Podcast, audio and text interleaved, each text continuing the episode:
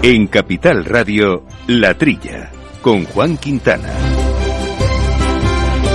Muy buenos días, gente del campo, y buenos días, amigos del campo y de sus gentes. Eh, bienvenidos eh, a este programa de agricultura, de alimentación. Bueno, se lo repito todas las semanas, pero se lo recuerdo, y de ganadería también, y de asuntos agroambientales programa que hacemos aquí regularmente con Jorge Zumeta, el mando de los controles técnicos y también fiel a su cita.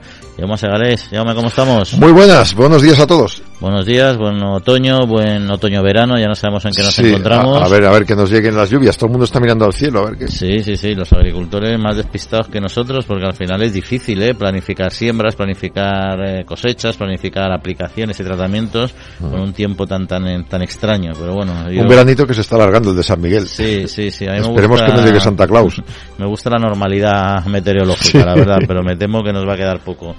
Pero bueno, vamos a hablar hoy de... Va a ser un programa un poquito especial porque vamos a dedicar buena parte de él a mantener aquí un, un debate muy interesante con varios invitados eh, de ASEDAS, de empresas de investigación, de sociólogos, de, de agraristas, producción, agricultores, sobre algo muy relevante y muy vinculado a nuestro sector agrario como es la distribución, la distribución de proximidad de esas tiendas en los eh, pequeños pueblos que, que facilitan, eh, facilitan y hacen posible, porque sin ellas sería mucho más complicado eh, el vivir. Y sobre todo esa conexión importante que tienen estas tiendas, la distribución con los con los productores, que no es fácil a, veces de entenderla, pero pero existe y la verdad es que aporta mucho a la calidad de, vida de, este sector y de los agricultores también en particular, ¿no?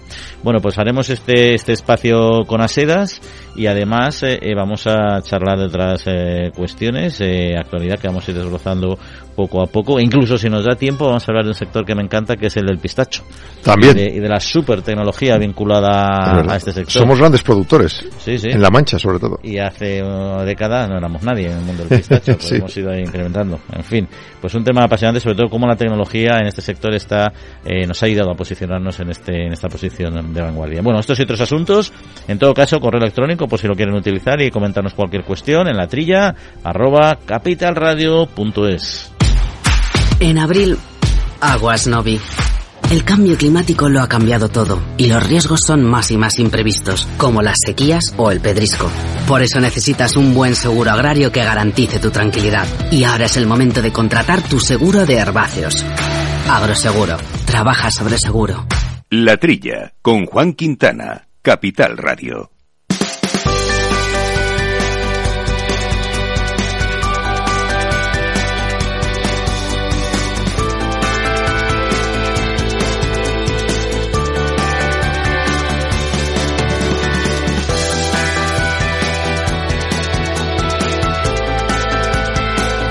Bueno, pues aquí estamos, eh, Jauma, que tenemos que entrar a comentar los temas eh, de actualidad. Hombre, y una buena noticia siempre es que por fin se van a recibir las ayudas extraordinarias para compensar los efectos de la sequía y de la guerra de Ucrania. En total van a ser 332 millones de euros que se van a recibir este mes, es la buena eh, noticia. Y en concreto lo van a recibir eh, 70.000, eh, alrededor de 70.300 agricultores. De hecho, se come ya el 94% del presupuesto total asignado a estos apoyos. 355 eh, millones es lo que tenían en total.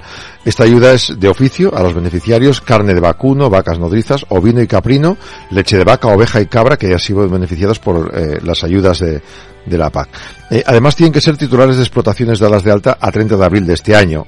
En julio ya se hizo un ajuste lineal. Las explotaciones con mayor parte de sus animales subvencionables en la campaña 22 en las comunidades autónomas como zonas de afección media de sequía reciben el 50% y las de moderada el 25%. Están justificadas, según el Ministerio, ante la pérdida de rentabilidad provocada tanto por la subida de precios de los piensos como por otras dificultades derivadas del incremento de los costes. Sí, bueno, una ayuda que siempre viene fenomenal. Mira, la media ronda los 4.800 euros aproximadamente. Evidentemente, aquí hay de todo en botica y lo sabrá sí. función de las explotaciones que cobrarán bastante más y otros bastante menos, ¿no? Pero bueno, son ayudas eh, interesantes, cuanto menos, ¿no? Y, lo importante es que se van a cobrar rápido aunque la guerra Ucrania empezó hace ya tiempo, pero claro, las ayudas y las, este tipo de ayudas se gestionan con, con una cierta lentitud. La sequía, desde luego, ha sido eh, clave y yo creo que sí que va a llegar a tiempo de aliviar algunas tesorerías de, de varias explotaciones, lo que es el capital circulante, ¿no? Sí, porque aparte del futuro incierto está el, no comer hoy. ahí está, ahí está. Y, y, además hay días que van a venir muy bien porque el, el precio del gasóleo es una, un input fundamental para las explotaciones, el gasóleo B ha subido un 20% solo en tres meses, que es una barbaridad. Claro, Unión de uh, Agricultores y Ganaderos ha dicho que, es una barbaridad, como tú bien dices, que se ha encarecido ya en septiembre un 18% al 30 de junio, respecto al 30 de junio. Entonces piden mitigar estos efectos cambiando la ley 523 por la cual se aprobó la extensión de ayudas extraordinarias y temporales ya que esto contempla un, una ayuda de julio a septiembre solo de 0,1 eh, euros al litro. En esta misma línea piden también eh, crear un gasóleo profesional agrario que rebaje el IVA al 10% y también que el gobierno modifique la bonificación del impuesto de, eh, de hidrocarburos y ponerlo a niveles máximos permitidos por la Unión Europea las ayudas y las subvenciones. También una última dicen que en agosto los precios mundiales de fertilizantes volvieron a sufrir aumentos de precios, es decir, que se han juntado el aumento del carburante con el del fertilizante. Y ya una última noticia rápida que es positiva, vamos a, vamos a darla en este primer bloque, es el aceite de oliva que registra los primeros descensos de precio desde hace ya desde hace ya bastante tiempo, ¿no? Sí, es muy poquito, pero bueno, eh, 1,47% el lampante de menos, 0,86% ha bajado el virgen, 0,85 el virgen extra y 0,1 el, el, refinado. Ya metiéndonos en otros productos, arroz, solo el de cáscara japónica ha bajado, también han bajado los precios medios del trigo duro, en los cítricos hubo un importante de aumento de precio. La ciruela se encareció el 104% y otros precios como la hortaliza 25%, la judía plana, tomate de racimo 20% y en el vacuno y el ovino se ha encarecido el vacuno 0,33 y el ovino un 1,23% en este verano. ¿eh? el olivo está de, buena, de buenas porque fíjate que hay una enfermedad que es la verticilosis que afecta de manera intensa, por ejemplo en Huelva afectó hasta el, hasta el 89 o 90 prácticamente eh, por ciento de los olivos, algo menos en otras zonas, ¿no? Y bueno, han descubierto ya tres variedades de olivo resistentes, lo cual es un avance sobre todo para nuevas explotaciones, lógicamente. Sí, son unos, genotipos llamados Arbosana, Frantorio y Koreniki, si lo digo mal más o menos, pero bueno, estos se pueden, eh, se pueden cultivar y se puede conseguir que eh, generen más tolerancia y resistencia a esta patología. Bueno, pues aquí este primer eh, bloque de noticias rápidas porque no queremos quitar tiempo a nuestro debate, ese debate que anunciábamos ya sobre nuestra distribución, nuestro comercio de proximidad en zonas rurales. Agrobank les ofrece este espacio.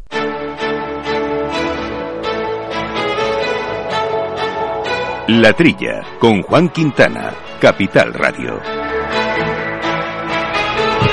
Pues ya lo comentábamos al principio del programa, iba a ser un programa especial porque vamos a hablar de, de un asunto que nos ocupa mucho en toda la cadena de alimentación que es eh, la distribución, el, penúltimo escalón de la cadena alimentaria. Llevamos mucho tiempo hablando de, de inflación, de crisis energética que nos viene por delante, la climatología que también va a afectar a los precios de los alimentos y la gente pues lógicamente está preocupada no solo con eh, el precio de lo que tiene que pagar, sino también con la accesibilidad, la calidad y otros aspectos de la alimentación. Y precisamente por eso íbamos a abordar ese tema. Vamos a hablar de lo que es la capilaridad de la distribución de alimentación en España, teniendo en cuenta un dato muy positivo y es que el 97% de los habitantes de, este país pues tiene una cobertura directa en su municipio, puede llegar a tiendas de proximidad y a tiendas alimentarias, es decir, eh, pueden realizar ahí la compra completa, no solo alimentación, sino también otras cuestiones, ¿no? Pues íbamos a analizar eh, distintos asuntos cuáles son las condiciones que posibilitan que en España no haya desiertos alimentarios, este dato del 97% lo corrobora, cuál es el impacto económico, social y medioambiental de la situación, eh, bueno, cómo contribuye la distribución, es una pieza fundamental para la vertebración territorial, pues de estos y otros asuntos vamos a hablar con nuestros invitados, voy a, saludar primero a mi compañero que ya lo conoce muy bien, compañero de micrófono, Jaume Segalé, Jaume, aquí estamos otra vez. Pues dispuestos al debate porque nos, nos, acompaña hoy aquí Felipe Medina, que es secretario general técnico de ASEDAS. Felipe, muy buenos días, bienvenido. Hola, muy buenos días.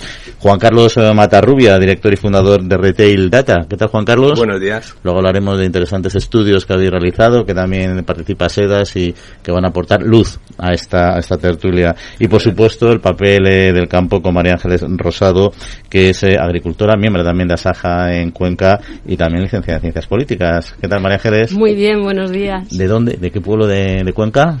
Eh, es de Guadalajara. Ah, de pueblo, Guadalajara. De Guadalajara, es Sayatón. Ah, en la ahí. comarca de Pastrana. Un bonito castillo tiene ahí en la, Sí, en la el loma. castillo de Sí, Anguís. sí. Pues ahí, si no tengo, mal informado, es donde comienza o sale el, el polémico trasvase, de trasvase Tajo Segura, ¿no? Yo creo que está enganchado ahí Sí, en el, embalse en el de Volarque, embalse Volarque, sí, es donde empieza, está a tres kilómetros de mi casa. Sí, sí, pues no hemos hablado de tu pueblo, pero sí de- del trasvase, como no, como no nos ha quedado otra. Y tenemos también que nos acompaña al teléfono a un buen conocido de todos ustedes, porque nos da mucha luz en muchos asuntos, que es Eduardo Moyano, que es profesor de investigación de, del CSIC en Córdoba. Eduardo, eh, buenos días y bienvenido. Hola, buenos días, Juan. Encantado de participar en el programa. Bueno, pues nosotros como siempre encantados de que, de que nos acompañes. Bueno, pues si os parece vamos a, a comenzar. Vamos a tenemos una- un rato amplio, espero, para que podamos charlar entre todos sobre las distintas cuestiones que, que nos ocupan en este tema, sobre todo, que es lo que es el, el acceso a la alimentación, el acceso a, las, a los supermercados, a las tiendas en nuestros espacios, eh, no solo urbanos, que es como más sencillo de entender, sino también los rurales y lo que ello eh, significa. Y si te parece, Juan Carlos, arrancamos, hablábamos de los datos y es importante conocer un poco cuál es eh, la fotografía. Hicisteis un reciente informe sobre la distribución de proximidad eh, en España. ¿Cuáles son las conclusiones principales que pudisteis extraer vinculados a la, a la implantación de este, de este modelo de distribución en nuestros eh, territorios? Pues sí, sí. Vamos a ver, lo primero que, que tenemos que decir, voy a, voy a, a entroncar con un punto del que has hablado, un dato que es el 97% de cobertura. Por explicar un poco este 97%, lo que queremos decir con ello es que hemos detectado presencia de, de, supermercados o autoservicios de, la, de lo que llamamos la distribución organizada. Quiero decir, que tengan nombre y apellido de una cadena importante, de una cadena nacional, en 3.500 municipios. 3.500 municipios no parece mucho al lado de 8.131 municipios que hay, pero en estos 3.500 municipios residen el 97% de los habitantes de España. Quiero decir que la, la- la- el acceso es, es directo por todos ellos. A 96, a 46 millones de personas. Eh, Efectivamente, son 46 millones de personas los que, los que directamente pueden acceder a, a- a un supermercado. Además, esta cobertura es una cobertura como muy, muy homogénea. Prácticamente en todas las comunidades autónomas, salvo Castilla y León, que está un poquito por debajo, se supera el 90% de, de, de acceso e incluso se marcan el 99% en algunas de ellas, en Madrid, en Murcia, en las comunidades insulares. O sea, estamos hablando de que por nuestros cálculos también eh, no hay un, prácticamente un núcleo eh, rural en España que esté a más de 20 minutos, a un núcleo rural con una cierta población. A lo mejor hay, eh, en España hay po- poblaciones muy pequeñitas, ¿no? Pero no hay un núcleo rural más o menos importante que esté a más de 20 minutos de una tienda de estas características. Y cuando hablamos de la ruralidad en España, bueno, hay un debate muy abierto sobre lo que es la España vaciada, la España medio llena, que se empieza a llamar ahora, etcétera, ¿no? Eh, el concepto de ruralidad es un poco, bueno, se, se ha definido de muchas maneras en pues, la OCDE, Eurostat, etcétera. En España manejamos más o menos menos de 30.000 habitantes eh, y, en y menos eh, de 100 habitantes por kilómetro cuadrado, ¿no? Los datos que vosotros habéis extraído son no de esa banda más ancha de ruralidad de 30.000, sino incluso menos. en este caso, sí, sí, 10.000, sí. ¿no? Sí, sí, en este caso estamos hablando, bueno, cuando estamos hablando de cobertura, es cobertura de cualquier tipo, en cualquier tipo de localidad. Pero normalmente nosotros el, el- el- esta frontera la estamos poniendo en los municipios de menos de 10.000, con lo cual ya estamos hablando de unos entornos que son bastante rurales. O sea, son más rurales de lo que define la propia ruralidad, respetando siempre la Sí, densidad, para- ¿no? Lo que queríamos precisamente es ver un poco hasta qué punto este tipo de, de- de- de municipios estaban o no cubiertos. ¿Qué significa que el 27% de las tiendas a finales de 22 se ubiquen en municipios de menos de 10.000 habitantes? No, a ver, eh, lo que queremos decir con esto es que el, hay más hay más tiendas que, que habitantes. O sea, en, lo- en los, en las zonas rurales, lo que hemos observado que hay más porcentaje de tiendas del que le correspondería por habitantes. Quiero decir que las empresas de distribución tienen un, un- un foco muy fijo en estas zonas, aunque pareciera lo contrario. ¿Por qué? Porque le corresponde por porcentaje más tiendas e incluso más aperturas. De, de todas las aperturas que se han hecho en el año, un porcentaje mayor al de la propia población de esas zonas se ha concentrado en ese tipo de, en ese tipo de O sea, municipios. es un mayor esfuerzo de las empresas para Efectivamente. Exacto, efectivamente. la- las empresas lo que están a- afrontando ahora es el doble reto de eh, seguir manteniendo o incluso, incluso hacerlo crecer el servicio en las zonas rurales al tiempo que tienen que incrementar su presencia en las ciudades donde por desgracia para todos cada vez vivimos más, más habitantes, ¿no? más personas. Al final lo que tenemos eh, en el mapa son más de 300 empresas de supermercados en las que trabajan más de 400.000 personas, que es un número equiparable de personas casi a las que trabajan en el campo, que hacen posible que en cada rincón de España vivamos donde vivamos y cada día del año podamos disfrutar de productos que en numerosas ocasiones se producen en la otra esquina del país, ¿no? Al final tenemos en el, en el sector muchos debates sobre, bueno, pues ahora están muy, muy de moda el tema de los envases, los materiales, etcétera, y al final hay que tener en cuenta que un consumidor de Oviedo todos los días tiene a su disposición unas fresas de Huelva en perfectas condiciones de frescura, de calidad, etcétera, gracias a que hay una gran cantidad de personas que hacen ese trabajo a veces bastante invisibilizado, todo hay que decirlo, de transportar y trasladar a cerca de su hogar en Oviedo esa cajita de fresas que, dicho sea de paso, para ese consumidor de Oviedo no tiene ningún valor aunque suene duro, es así, hasta que alguien se le acerca. Eh, a pocos metros de su casa porque no puede ir a Huelva cada vez que necesite comprar fresas, ¿no? Al final es un, un trabajo que hace mucha gente, eh, muchas personas que trabajan de noche mientras todos dormimos para que por la mañana, a las nueve, nueve y media de la mañana, cuando abren las tiendas, esté todo perfectamente colocado y organizado, y es algo a lo que los consumidores muchas veces, como estamos acostumbrados, eh, acostumbrados a verlo, pues no le damos la, la importancia que requiere, ¿no? Y al final yo creo que es un eslabón fundamental de la cadena agroalimentaria que da sentido a todo lo que ocurre antes, que evidentemente pues tiene una trascendencia en el campo muy grande, ¿no? y, y ahí, Felipe, hemos hablado antes de lo, de lo que es este, este desierto alimentario, ¿no? Pero modelos de distribución hay muchos, ¿no? O sea, muchos, hay, hay algunos, ¿no? Eh, ¿Cuál es el modelo que realmente sustenta que no exista este, este vacío? Bueno, claramente es un modelo de proximidad que en España está altamente desarrollado y que es muy eh, característico de nuestro país y se diferencia bastante del de otros países, incluso del entorno europeo. ¿no? Al final en las ciudades tenemos eh, eh, tiendas a las que mayoritariamente la, las personas acuden andando y eso tiene un efecto positivo grandísimo en reducción del tráfico, en reducción de la contaminación, en mejora de la calidad de vida de las ciudades, porque además esos consumidores, al tener a pocos metros de sus hogares esos, esos establecimientos a los que acuden andando, pueden ir varias veces a lo largo de la semana y seleccionar muy bien sus compras y gestionar, por tanto, mucho mejor sus despensas y sus neveras para reducir el desperdicio. Pero al mismo tiempo, en las zonas rurales ese suministro está también muy asegurado porque esa capilaridad que han tenido las empresas, que muchas de ellas tienen raíces en las zonas rurales, tenemos muchas empresas regionales, provinciales, familiares, pequeñas cadenas de supermercados de, de comarcas de España con cuatro o cinco tiendas que solo conocen los habitantes de allí y que prácticamente no conoce nadie más en toda España, son las que garantizan que, que el acceso a productos de alimentación en esas zonas esté absolutamente asegurado y además buscan la diferenciación con las de implantación nacional eh, por la vía de tener en sus tiendas un sortido con unos productos ligeramente diferentes, muy valorados por los habitantes de la zona y que hace pues que esos habitantes elijan su establecimiento para, para comprar los productos de la compra cotidiana todas las semanas. Una cosa muy importante por, por, completar lo que dice Felipe, aparte de todo ese tipo de cadenas arraigadas a, la zona, es que también las cadenas de implantación nacional, no directamente, pero sí a través de franquiciados, a través de, asociados, de cooperativas asociadas tipo Comirán, Unide, hay muchas de ellas, llegan también a estas zonas y pueden y, alcanzan y, acercan a este consumidor un surtido parecido al que pudieras tener en el, en el entorno urbano. Pues accedes a las marcas de distribución, accedes a una compra muy completa y a la vez en un rango de precio que puedes elegir. O sea, Mm. e- ese habitante de un pueblo recóndito, al final, al comprar en una cadena que, que está representado por un mayorista allí, por una tienda, puede acceder a un tipo de, de, de, de surtido completo, variado y a un buen precio. Ujú.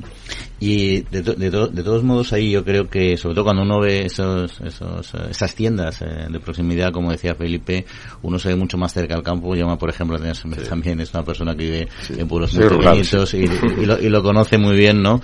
¿Y, cuál y hay una vinculación yo creo que mucho más estrecha o se puede o sea a lo mejor se percibe una vinculación mucho más estrecha entre lo que es estas tiendas la distribución y lo que es la producción el sector el sector agrícola y ganadero puro y duro. No sé Felipe vosotros cómo cómo vivís y cómo valoráis esa, esa relación con, con el primer escalón. Bueno, para nosotros es fundamental, ¿no? Yo creo que eh, eh, esa visión de enfrentamiento entre eslabones yo creo que ha quedado bastante anticuada, ya. Hemos visto cómo en, época del COVID toda la cadena agroalimentaria se puso a remar en la misma dirección para garantizar el acceso a alimentación de todos y cada uno de nosotros en, las semanas más duras del confinamiento.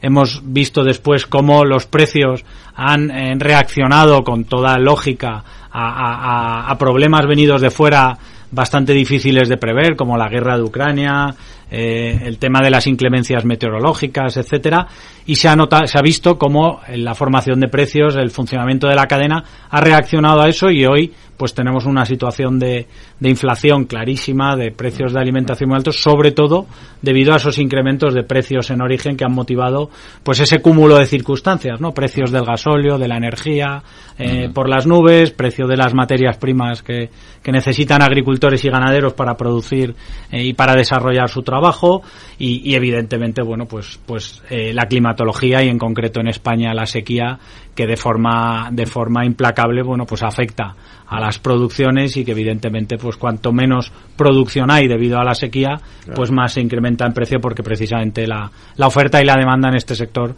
funcionan de forma impecable. María Ángel está mirando ya es doblemente afectada en esto, municipio pequeño como algunos de nosotros, pero además eh, productora, ¿no? Y ¿cómo, ¿Cómo veis esta relación? ¿Cómo veis esta evolución? Y este año se habla mucho de los precios, cómo afecta eh, pues las, las commodities que tenéis que utilizar para luego producir al mejor precio posible.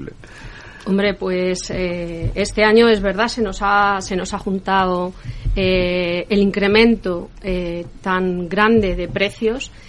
Para que os hagáis una idea, hace tres años estábamos comprando el gasoil a 60, 64 céntimos y ahora está a 126. el, el abono, por ejemplo, estaba hace tres años a, o a dos y, hace dos años y pico a 300 euros, ahora está a 900. Entonces, claro, eh, y nosotros además no tenemos manera eh, directa de trasladar nuestra subida de costes eh, a nuestro producto. Pues hay un sistema, en la, en la, agricultura no hay libre mercado, eso yo creo que lo, sabe todo el mundo. Eh, nos ponen, los que nos compran nos ponen los precios, están las lonjas según el funcionamiento de las lonjas y, hay, un, hay, un, precio estipulado al que tú puedes vender, tú no puedes trasladar esos costes.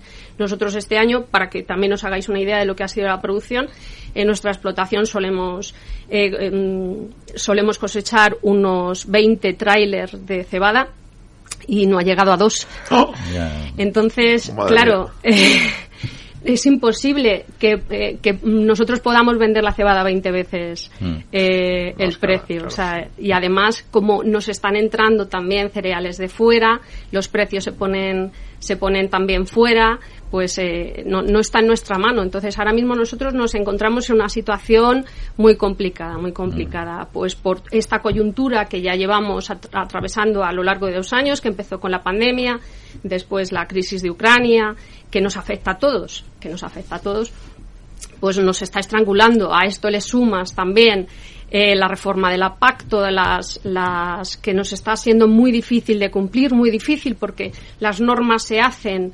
eh, muy lejos de donde hay que aplicarlas, son muy difíciles de aplicar y también nos, nos, nos suben los costes.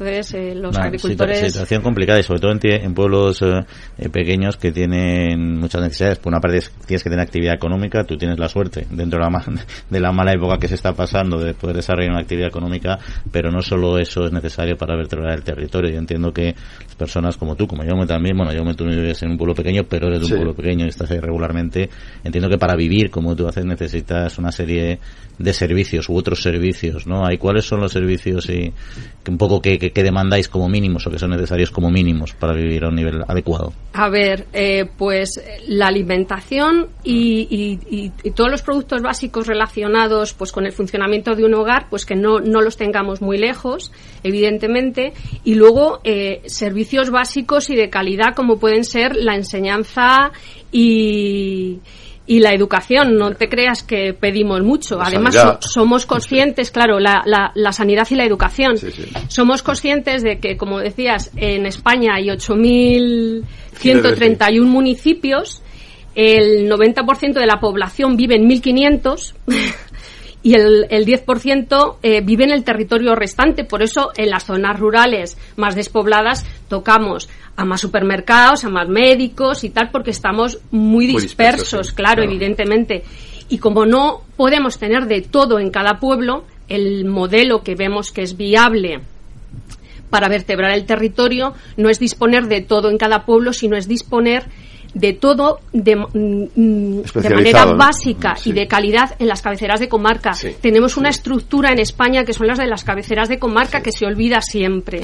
En las cabeceras de comarca no solo siguen manteniendo los supermercados, se sigue manteniendo la banca, se sigue manteniendo el notario, se sigue manteniendo el centro de salud, el instituto, el colegio rural agrupado. Entonces, aprovechemos esta infraestructura que más o menos a todos los municipios, pues más te lleva pues 20, 25 kilómetros llegar a él y luego que cada uno viva donde quiera, pero de, con la mayor cercanía posible, sin que esté en los 8.000 municipios, tengamos de todo eh, con cierta mm, calidad, pues para... Claro. ¿Y cómo vives tú la, complicidad o cómo crees que debe ser la complicidad, la relación eh, entre esos establecimientos alimentarios que has dicho, por ejemplo, lo que es el, sector, y yo no hablo ni siquiera, ni siquiera a título particular también, sino también como representante de, de una organización agraria, ¿no? que tiene una visión un poco, poco global también de, de, las circunstancias y los problemas, ¿no? La complicidad con el, con el sector... Eh, alimentario, vosotros sois los proveedores en último término. A ver, nosotros nos dedicamos a producir alimentos eh, normalmente y ellos a venderlo. Entonces, si nosotros producimos, eh, tenemos, si tenemos una complicidad con, con, la distribución, tenemos garantizada la venta de nuestros productos, ellos tienen garantizada el suministro de sus productos y el consumidor tiene garantizado siempre el, eh, el poder acceder a la alimentación, además de un producto de cercanía, de un producto con seguridad alimentaria y poder mantener esa soberanía alimentaria que necesita cada territorio y así no tener que también que que depender del exterior, si se mantiene la agricultura y la ganadería en los territorios, pues no hay que depender del exterior que tantos problemas además da. Pues eh, lo hemos visto ahora con la guerra de Ucrania, lo vimos con otro tipo de productos durante la pandemia que no se producían en España y entonces eh, nos quedamos sin, sin stock de, de, muchas cosas básicas como eran las mascarillas, ¿no? Entonces, mm, esa complicidad garantiza que nosotros sigamos produciendo y se siga manteniendo eh, la, la, la, soberanía alimentaria de la ciudadanía. Juan Carlos, vamos, y luego ya voy a dar paso un poco a Eduardo, que tenía, teníamos algunas Bueno, quería entroncar un poco con algo que ha dicho María Ángeles. La escalada de precios de la que ha hablado es algo que asustaría a cualquiera, ¿no? Entonces, una de las cosas, quiero romper una lanza aquí un poco también por el sector de, de la distribución, sin ser yo el representante que está aquí, Felipe, que ya tendrá que, ya verás lo que dice, pero una de las cosas que se, que se pusieron de manifiesto en este estudio era el análisis de los eh, márgenes de las empresas de distribución. ¿Qué ocurría aquí? Se había hablado mucho de que las, el, último eslabón de la cadena se pues, estaba forrando, estaba ganando muchísimo dinero a costa de, de los primeros eslabones, etcétera. Quiero decir que es, en absoluto cierto esto. Todo lo contrario, ha sido lo contrario. Todo el, el análisis, tanto del año 21 como de los análisis de los registros mercantiles de lo que ya va viniendo del año 22, lo que dice es que se han reducido bastante, en algunos casos drásticamente, los márgenes de las cadenas de distribución. No hay nadie que soporte eso porque todo ese aumento de costes ha sido una, una, verdadera locura, pero las cadenas de supermercados han servido de un cierto colchón para amortiguar que todo eso no se traslade al consumidor. Se ha trasladado en muy gran medida, pero una parte ha sido el colchón de que esos beneficios empresariales han bajado algo para poder amortiguar esto. Yo creo que hablamos de, perdón, que hablamos de unos márgenes que tampoco estamos hablando de márgenes muy elevados, son los datos que yo manejo la distribución, ¿no, Felipe? Se fue algo muy poquito. Está claro, al final lo, ha habido este año, además de del estudio de Juan Carlos, que es el mejor de todos. ¿eh? Ha habido estudios de, de, organismos públicos. Yo no recuerdo un año en el que tres organismos públicos del gobierno hayan publicado, puesto encima de la mesa estudios que fueran en la misma línea, ¿no? que comentaba Juan Carlos. Está el estudio de la CNMC que, que se publicó el 25 de julio y que casi eh, pasó desapercibido por encargo de la ministra de Economía, Nadia Calviño. Están los estudios del Banco de España que, concluyen exactamente lo mismo, que, el sector de la distribución alimentaria ha, hecho, actuado de dique de contención de, esas subidas de, costes que, tenían su traslado en, precios. Y luego está el propio informe que el Ministerio de, Economía ha hecho eh, para el plan de recuperación y resiliencia que ha mandado a Bruselas, que detallaban el análisis sobre nuestro sector exactamente las mismas conclusiones, con lo cual ya yo creo que esta queda fuera de, toda duda que el comportamiento de, de las empresas, de toda la cadena. Sí, ¿eh? Yo sí, creo que sí, es extrapolable Solo como apunte, a toda la cadena, ha sido ejemplar. Si miras la inflación que estamos soportando los, los compradores, ¿no? los datos, y, y la inflación que está soportando el sector primario, y, y- y en este caso tanto el transporte como la distribución, te das cuenta de que por ahí hay una amortiguación. Es decir, yo no estoy pagando en el supermercado lo que le costaría a ella producirlo ni lo que os cuesta a vosotros comprarlo. Es así.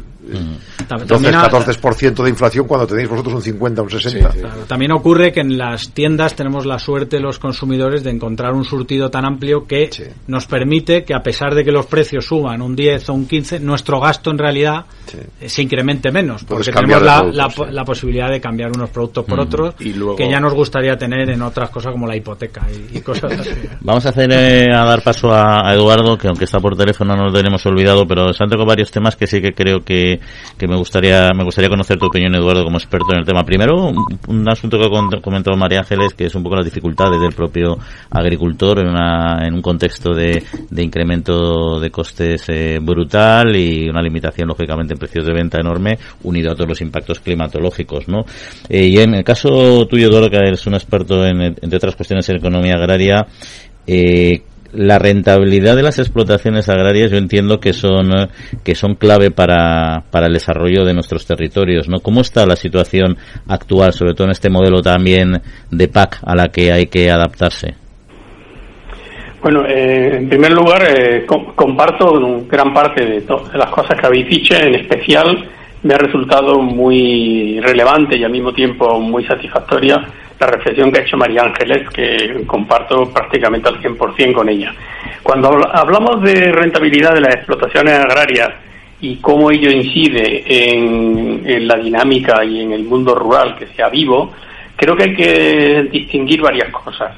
Lo primero que tenemos una agricultura muy diversa, no solamente en sector, sino en dentro de cada sector, con lo cual a la hora de hablar de rentabilidad, pues tenemos que hablar de rentabilidad en distintos sectores y tipos de explotación. Hoy día vivimos una situación muy complicada, que espero que sea coyuntural, porque si no fuera coyuntural estaríamos hablando de un problema muy serio para el conjunto de la cadena alimentaria. Y esa situación coyuntural mala como consecuencia de la sequía y de los efectos de la guerra de Ucrania es una, es una situación a la cual las explotaciones responden de distinta manera según sus propias estructuras.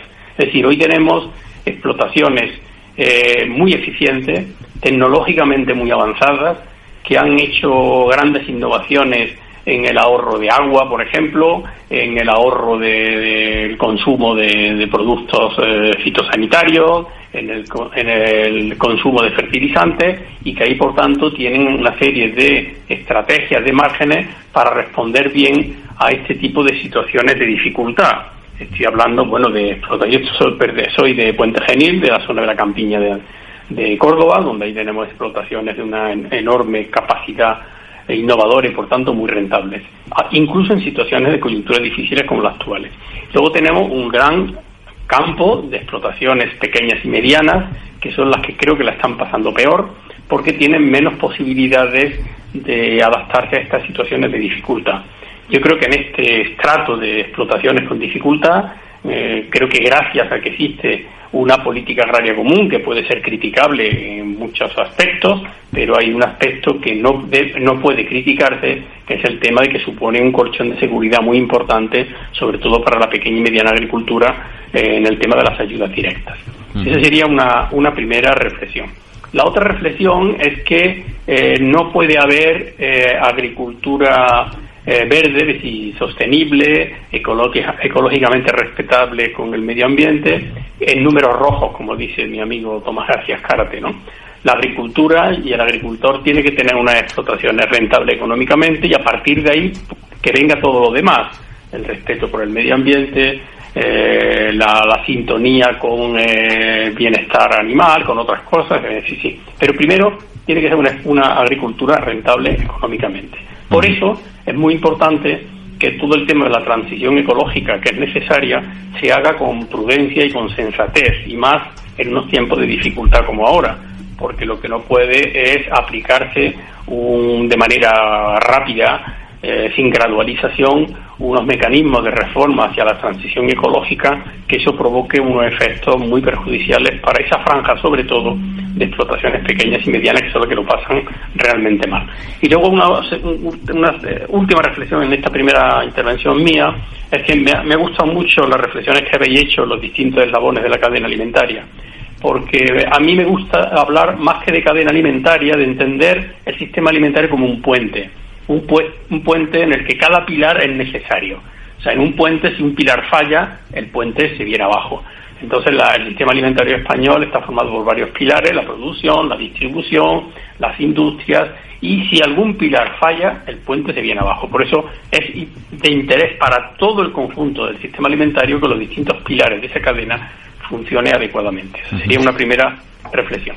Pero y dentro de esos eh, pilares, el de la distribución, que es un poco el que hoy nos estamos también eh, eh, centrando, ¿qué papel, en tu opinión, juega hoy y debe seguir jugando, sobre todo para mantener lo que es el desarrollo de nuestros territorios y la adecuada vertebración? Bueno, en eso lo habéis dicho muy bien los que han intervenido antes que yo.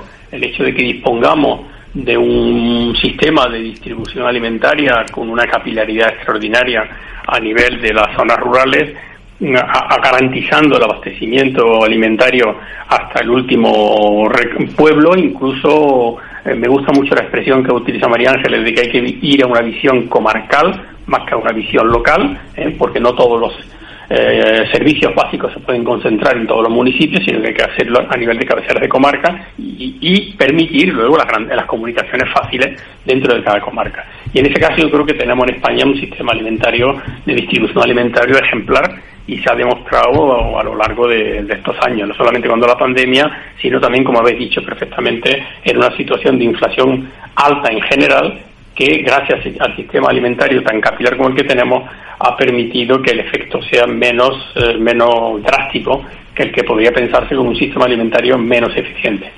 Y yo creo que mencionabas antes, eh, Felipe, precisamente la ciertas diferencias con otros países europeos, ¿no? España precisamente, desde mi perspectiva, es un sistema más complejo porque es una geografía eh, más compleja también, acceso, accesibilidad, etcétera, climatología, superficie, densidades de población, ¿no? Yo creo que España lo tiene más difícil que otros que otros países más pequeñitos, ¿no? Y, en ese sentido, bueno, estamos uno dando unos datos Juan Carlos pues muy muy interesantes, muy positivos de esa capilaridad como existe, pero ¿cuáles son eh, los retos? Eh, se han contabilizado más de 300 empresas de distribución, muchas en pequeñas em, empresas que se han instalado en el medio recientemente y de cara al futuro, ¿cuáles son las perspectivas, hasta qué punto se puede seguir creciendo y llegando a cubrir ese 3% que decíamos que podía faltar.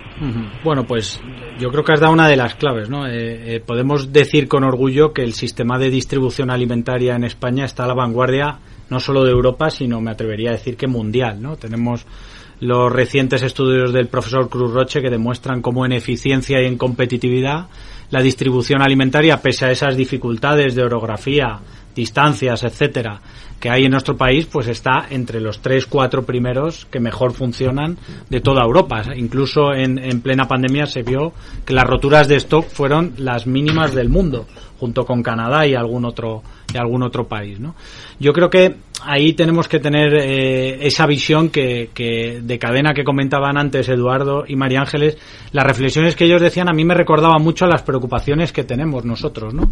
Eh, María Ángeles decía tenemos una situación de costes y nosotros tenemos que seguir produciendo, ¿no? Y nosotros hemos sentido eso también cuando la energía se triplicaba, cuando el combustible estaba por las nubes, veíamos otros sectores que, que tenían la, la posibilidad de hacer un, un ERE, parar la actividad, la fábrica tres meses y volver a abrir. Nosotros, como sector esencial, lo que trasladábamos en todas las mesas era nosotros no podemos parar de producir, sea cual sea el, el precio de la energía, del combustible o de las materias primas, igual que María Ángeles, no se puede bajar del tractor ni, ni, la industria que transforma puede dejar de hacerlo. ¿no? Y cuando Eduardo hablaba de, de prudencia y sensatez en esa transición ecológica, nosotros nos vemos absolutamente identificados. ¿no? Esos precios de la energía que se multiplicaron por tres el año pasado hacían que muchas empresas nuestras nos dijeran que solo soportar el coste de la nueva factura de, de la energía les hacía entrar en pérdidas. Porque como el margen es tan pequeño, cuando uno de los costes se dispara a los niveles a los que se disparó, pues evidentemente afecta de forma muy, muy negativa a la cuenta de resultados. Al final, eh, yo creo que eh, los retos, ¿no? Pasa, yo creo que en primer lugar tenemos un reto en España de que pasa por el reconocimiento y, el apoyo a este sector de la distribución que, muchas veces echamos de menos, ¿no? Eh, eh, eh son 400.000 personas que trabajan, es un 13% del PIB, un 17% del empleo. En, las ciudades yo creo que el reconocimiento, bueno, va de suave porque la gente ni se da cuenta, pero en los pueblos sí que lo valoramos mucho. O sea, en mi pueblo, por ejemplo, los años que no ha habido tienda, lo echabas mucho de menos y cuando abre una tienda, es que, te, da la vida. Está claro. Y, y, en la pandemia todo el mundo valoró de repente lo importante que era tener una tienda de alimentos debajo de casa. O en Madrid con la Filomena, cuando te llegaba el camión al supermercado decías, pero si no podían pasar coches, y llegaba un camión cargado. Y a partir de ahí, pues lo que necesitamos es pues que eh, las leyes no incorporen nuevos costes, nueva regulación, no esa esa sensatez y prudencia en la transición ecológica que estamos de acuerdo en que hay que afrontar y, y avanzar eh, pero tiene que hacerse con sentido común, teniendo muy claro que no se afecta negativamente a, la estructura de precios de la cadena, que el consumidor lo va pudiendo asumir y evidentemente pues las empresas eh, lo pueden ir trasladando eh, poco a poco. ¿no? Y en último lugar lo que tenemos es el reto sobre todo de, de, la transformación digital. ¿no? Al final tenemos por delante un mundo que nos está cambiando a paso a una velocidad nunca antes conocida y que obliga que no solo cada uno de nosotros, sino que las empresas adapten lo más rápido posible a las nuevas necesidades y demandas de, de, los consumidores. Y para eso hacen falta dos cosas. Hace falta inversión para poder transformar esas empresas y hace falta talento porque los trabajos que, que, van a tener que hacer las personas en muy pocos años seguramente sean bastante distintos a los que están realizando hoy, ¿no? Y eso es, hay un estudio de, de, nuestra asociación en Europa, Eurocommerce, que, que profundiza mucho en esto y que deja claro bueno, pues cuál van a ser las necesidades de inversión de las empresas de aquí a 2030 para adaptarse a esas dos grandes transiciones que ya están aquí, la digital y la ecológica, que yo creo que son los grandes retos que, tenemos que afrontar. Muy cierto. Y hoy nos quedan cinco minutos, pero una pregunta rápida, o al menos la pregunta no sé si será rápida, pero la respuesta seguro que sí. es, que hemos hablado de, la, de los costes, que es clave, pero yo creo que también el tema del cambio climático está condicionando todas las actividades económicas aquí en los distintos pilares de, de, la, de la alimentación sector alimentario eh, también, ¿no? ¿Cómo veis vosotros ese reto desde la distribución, desde la producción? Y cuáles son vuestros eh, vuestros temores y esperanzas. La producción mirando al cielo, ¿no? claro, la producción siempre mirando al cielo porque dependes fundamentalmente de la climatología. Como es una industria que está a la intemperie, pues y que además crece pues con el agua y con el sol a su tiempo, las heladas a su tiempo, cuando todo esto se trastoca, pues lo sufrimos mucho y es muy difícil adaptarse además rápidamente a todo esto. Entonces eh, nosotros lo estamos pues con incertidumbre sí con el cambio climático.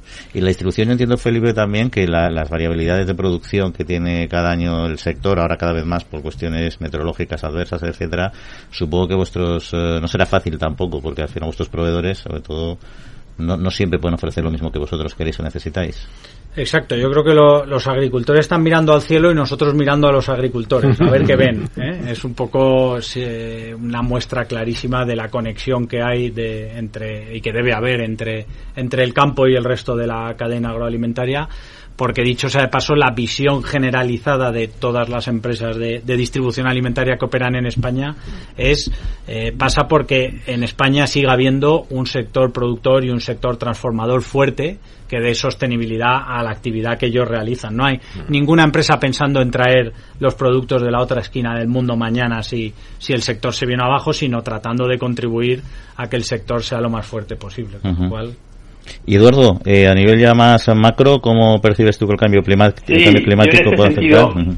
Sí, en ese sentido, como vengo además de una institución científica como el Consejo Superior de Investigaciones Científicas, me consta que ahí es un que debe desempeñar un papel fundamental la investigación científica.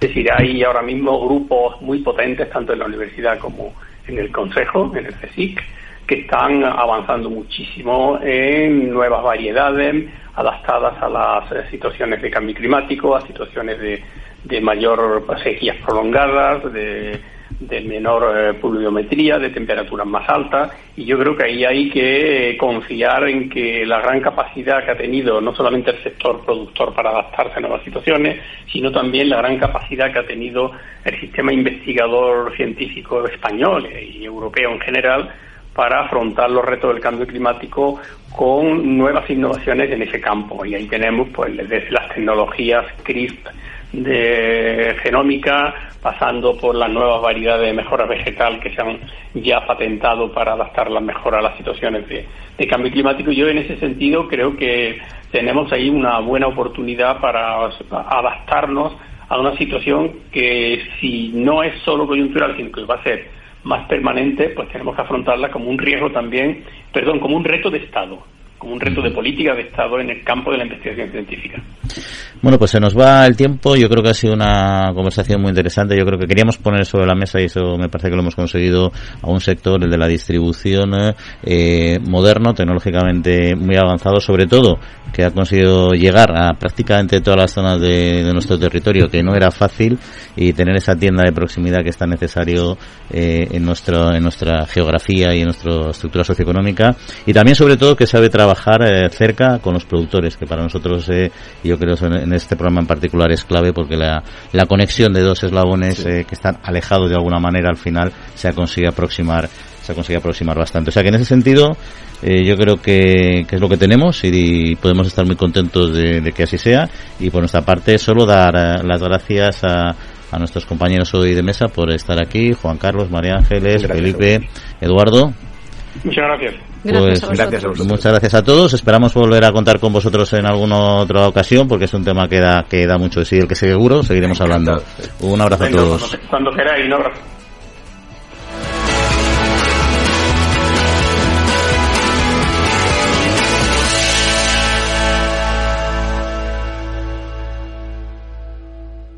Agrobank les ha ofrecido este espacio.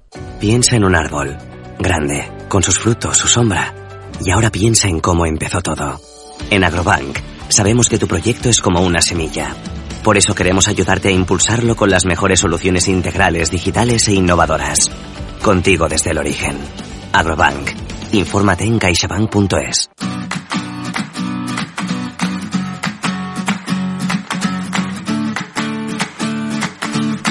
Bueno, muchos temas se nos han caído en el tintero, pero ¿qué le vamos a hacer? El tiempo aquí escasea como el agua. Pero ha sido productivo, hemos aprendido mucho. Ya te digo, Sobre todo datos, que muchas veces esto la gente tendrá opiniones, pero con los datos uno se hace se fija una posición sí, ya. Sí, una posición mucho más mucho más solvente, ¿no? Posición, por cierto, que quieren impulsar también eh, en la Unión Europea, en concreto lo quiere impulsar España y en particular sobre zonas eh, rurales y esto será en noviembre. Sí, eh, está España presidiendo la Unión Europea ahora y la meta es que en el ciclo político que se inicia este año, simplemente en políticas que hagan posible zonas rurales que merezcan ser más fuertes, resilientes, conectadas y prósperas. Este es un titular del gobierno porque siempre, el gobierno simplemente la resiliencia en todas partes. El ministro Planas ha señalado que este momento es tremendamente oportuno. El problema de la despoblación del mundo rural es común a todos los países europeos y es una realidad de la que no nos podemos sustraer. Dice, no discutimos de kilómetros cuadrados, sino de hombres y mujeres, de personas que merecen un futuro. Hay 137 millones de europeos, el 30% de nuestra población, que vive en zonas rurales. Y necesitamos apostar para que esta población cuente con servicios públicos y sociales. Vamos, lo que decíamos de Asedas, pues trasladado a otros servicios. Sí, la verdad es que estamos hablando mucho de, lo que es el mundo, el mundo rural y yo creo que en nuestro espacio de la España Medollena con nuestro amigo Pablo Maderuelo vamos a hablar también eh, de temas rurales. Se adelanta Bruselas en eso él. Ya, sí, sí, pero más en concreto hay un tema apasionante y es, eh, hemos hablado antes de lo que es la distribución y el pequeño comercio, mm. pero la sanidad eh, es también esencial. Y creo que nos vamos a ir hoy con Pablito a conocer precisamente una experiencia, un intento de recuperar el servicio sanitario médico completo de la mano de Pablo Maderuelo. Pablo, buenos días. Hola, ¿qué tal? Muy buenos días. Hoy vamos a marcharnos hasta Cataluña, en concreto hasta Bot, que es un municipio de la provincia de Tarragona que está ubicado en la comarca de la Tierra Alta y que tiene algo menos de 600 habitantes. Allí están teniendo problemas con la continuidad del servicio médico del consultorio.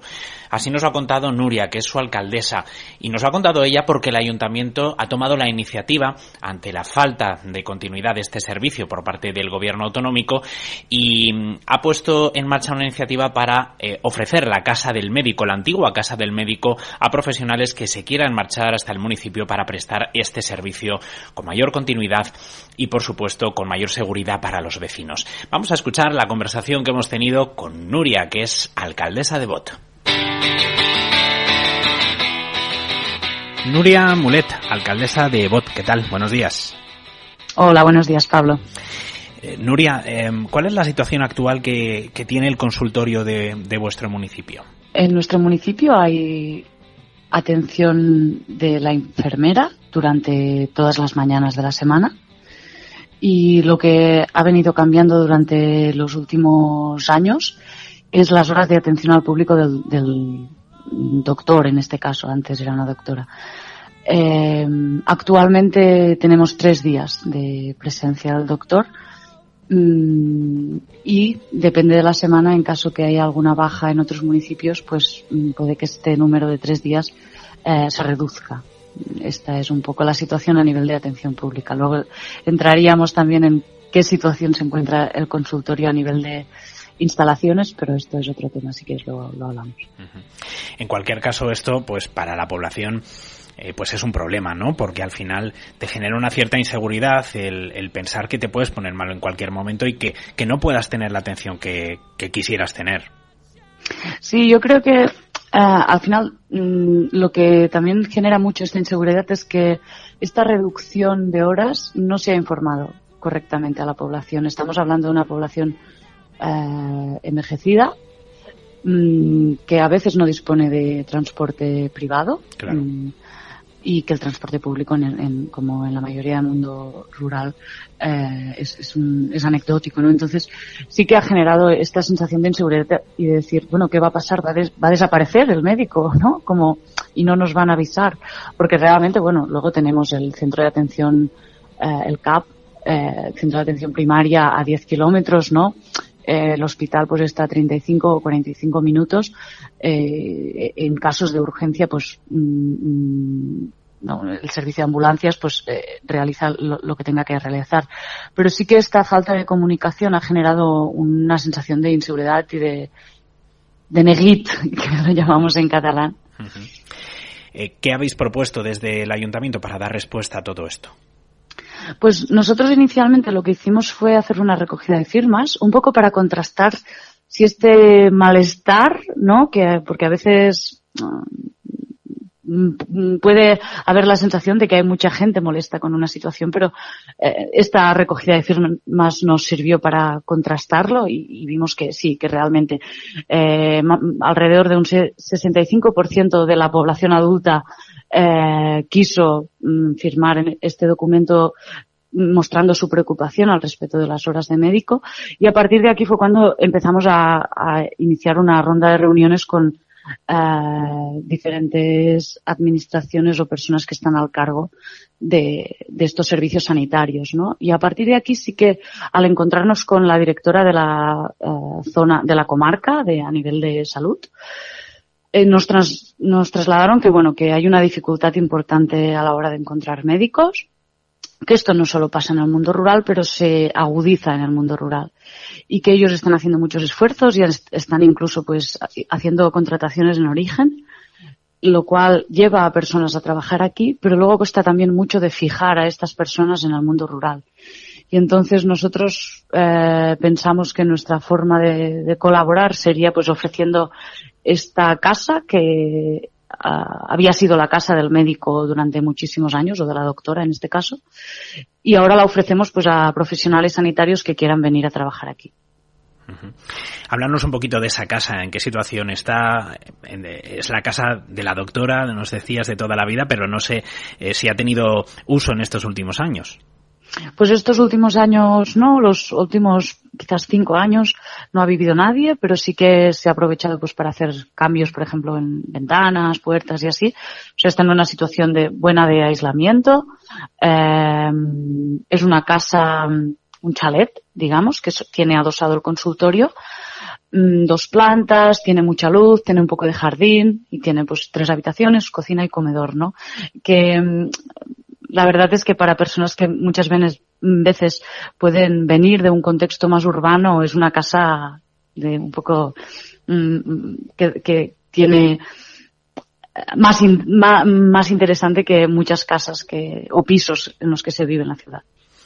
Nuria, en cierto modo, eh, volvéis un poco a lo de antes, ¿no? Eh, me gustó mucho cuando conocí vuestra vuestra petición, vuestra iniciativa, eh, porque bueno, pues antes en los pueblos pues estaba la casa del médico, la casa del maestro, es decir, se entendía que el servicio público que ofrecen es muy importante para el día a día del municipio y de alguna manera se incentivaba de alguna manera que se quedasen también en el en el municipio, que no lo vieran como un sitio de paso, un sitio en el que hacer puntos o en el que empezar una experiencia, sino un sitio en el que poder quedarse.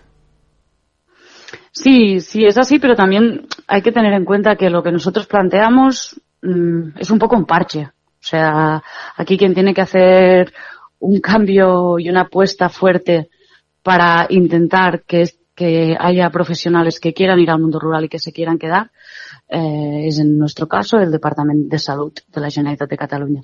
O sea, nosotros hacemos lo que podemos dentro de nuestras posibilidades, pero mm, hay que hay que incentivar de otras formas. Efectivamente. Pues sea a través de incentivos económicos, curriculares, los que sean que puedan eh, eh, luego nosotros ya podemos explicar ¿no? nuestra realidad y lo interesante que puede ser vivir aquí en contacto con la naturaleza en un sitio donde hay escuelas con ratios muy bajas, hay no son pueblos muy tranquilos. Todo esto lo podemos explicar a doctores, maestros o a cualquier tipo de profesional porque pensamos que la gente tiene que replantearse dónde vive mm, para mejorar incluso la situación eh, de crisis ambientales varias que, que vivimos en, en, un mundo globalizado, ¿no? Pero nosotros podemos hacer, en este caso de salud, pequeñas cositas. Quien tiene que hacer el cambio real es el departamento. Nuria, pues simplemente nos queda explicar a la gente qué tiene que hacer si, eh, bueno, pues siente ese llamamiento eh, y, le llega vuestra propuesta, pues que, se pueda poner en contacto con vosotros y, y pueda preguntaros un poquito más al respecto.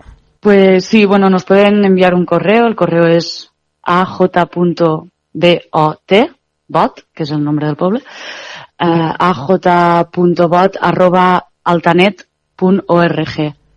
Y nosotros pues estamos recogiendo información sobre diferentes profesionales que tienen este interés y luego los ponemos en contacto con el Instituto Catalán de la Salud, que es quien gestiona las ofertas de trabajo y así. Nuria, pues a ver si pronto esa casa del médico vuelve a tener vida. El consultorio puede tener mucho más servicio que el que está prestando actualmente y a ver si, como decías, pues este tipo de soluciones que pueden ser parches, pueden ser anecdóticas, eh, se elevan y quienes tienen que tomar las decisiones eh, establecen alguna estrategia general que permita que la gente encuentre en los pueblos un atractivo para desarrollar su profesión. Muchísimas gracias por haber hecho un hueco para contarnos vuestra iniciativa y mucha suerte. Gracias, Pablo. Un saludo.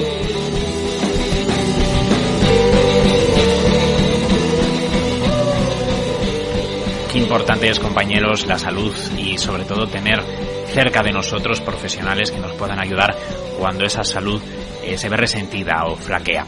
Pues nada, que tengáis muy buen fin de semana y nos encontramos como siempre en unos días aquí en la trilla. Adiós. Bueno, Yoma, pues se nos acaba el tiempo y nos vamos a despedir hablando de, del inicio de, la preparación de la campaña de siembra, en concreto en secano. Los agricultores están preparando, parece ser, para una más húmeda en función de las lluvias que ha habido estas últimas eh, temporadas, aunque ahora, en fin, nos encontramos también con, con mucho calor pues, y sobre todo esta incertidumbre, este final incierto que tiene eh, la climatología. Sí, especialmente los de cereales han preparado con más calma estas tierras de siembra por las últimas lluvias y ante la previsión de un otoño un poco más húmedo de lo normal, pero, con, como tú bien dices, con la incertidumbre. A ver, por una parte, el decano del Colegio de Ingenieros Agrónomos, Francisco González, dice que las lluvias de las últimas semanas han beneficiado al campo español, eh, las precipitaciones se hacían de rogar en otros años, esta vez han caído y han permitido preparar tranquilamente. Pero la EMET, la Agencia de Meteorología, prevé un, ot- un otoño que sí que es verdad que va a ser más húmedo de lo normal, aunque eh, tristemente falta por saber si, si se van a cumplir estas predicciones de que va a tener más lluvias. Entonces, la opción consiste, dicen ahora mismo, en recurrir a variedades más tempranas que acorten el ciclo productivo y así cuando llegue el momento de calor, si llega anticipado, la cosecha esté finalizada. Lo que no sabemos si este año ya se está tirando de este tipo de, de variedades. Eh, Recomiendan también a los agricultores de secano con- que tengan técnicas de agricultura de conservación para, por ejemplo, intentar mantener las tierras con cubierta vegetal el mayor tiempo posible y reducir la erosión del, del suelo. Y también la limpieza del cauce de los ríos, perdona. Sí, eso es fundamental. La agricultura de conservación también, pero no se puede aplicar en todas las zonas ni en todos los territorios. Claro. Compensa, evidentemente, los especialistas, los expertos y los agricultores que la conocen bien, seguro que le van a sacar partido. Estamos con lo de siempre, en una climatología tan, tan extraña, meteorología tan, tan cambiante, la verdad es que tienen que jugar un poco a la lotería. Harán las previsiones, variedades tempranas o no, pero bueno, en la meteorología, los meteorólogos dicen que va a ser húmedo este, este otoño y de altas temperaturas, pero a saber, se vuelve, se vuelve a jugar y se la vuelven a jugar. Esperemos que ganen, Al final que se, ganen. se trata de eso. Sí. Al final es verdad que ellos, para ellos es un peligro, mirando al cielo todo el día. Sí, sí, sí.